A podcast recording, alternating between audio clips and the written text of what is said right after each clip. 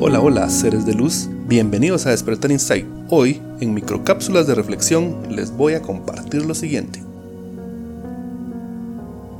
Cuando mueras, no te preocupes por tu cuerpo.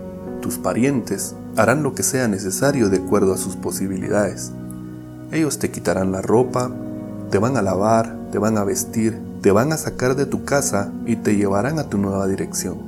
Muchos vendrán a tu funeral a despedirse, algunos cancelarán compromisos y hasta faltarán al trabajo para ir a tu entierro. Tus pertenencias, hasta lo que no te gustaba prestar, serán vendidas, regaladas o quemadas. Tus llaves, tus herramientas, tus libros, tus CDs, tus zapatos, tu ropa. Y ten por seguro que el mundo no se detendrá a llorar por ti.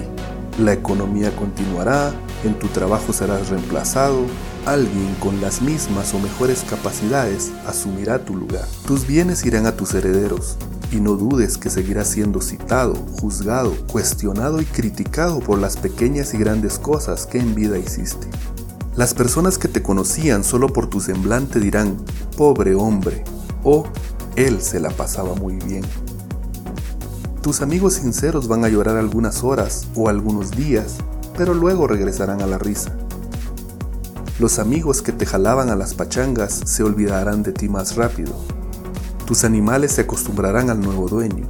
Tus fotos por algún tiempo quedarán colgadas en la pared o seguirán sobre algún mueble, pero luego serán guardadas en el fondo de un cajón. Alguien más se sentará en tu sofá y comerá en tu mesa. El dolor profundo en tu casa durará una semana, dos, un mes, dos, un año, dos. Después quedarás añadido a los recuerdos y entonces tu historia terminó. Terminó aquí, terminó en este mundo. Pero comienza tu historia en tu nueva realidad, en tu vida después de la muerte. Tu vida a donde no te pudiste mudar con las cosas de aquí, porque además, al irte, perdieron el valor que tenían. Cuerpo, belleza, apariencia, apellido, comodidad, crédito, estado, posición, cuenta bancaria, casa, auto, títulos, diplomas, medallas, trofeos, amigos, lugares, cónyuge, familia. En tu nueva vida solo necesitarás tu espíritu y el valor que le hayas acumulado aquí será la única fortuna con la que contarás allá. Esa fortuna es la única que te llevarás y se amasa durante el tiempo que estás aquí. Cuando vives una vida de amor hacia los demás y en paz con el prójimo, estás amasando tu fortuna espiritual.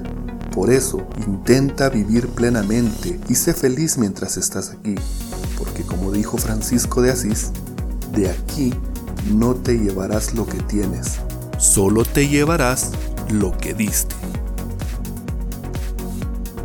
Esto fue Cápsulas de Reflexión. No olvides compartir te mando un abrazo de luz y a conquistar el universo.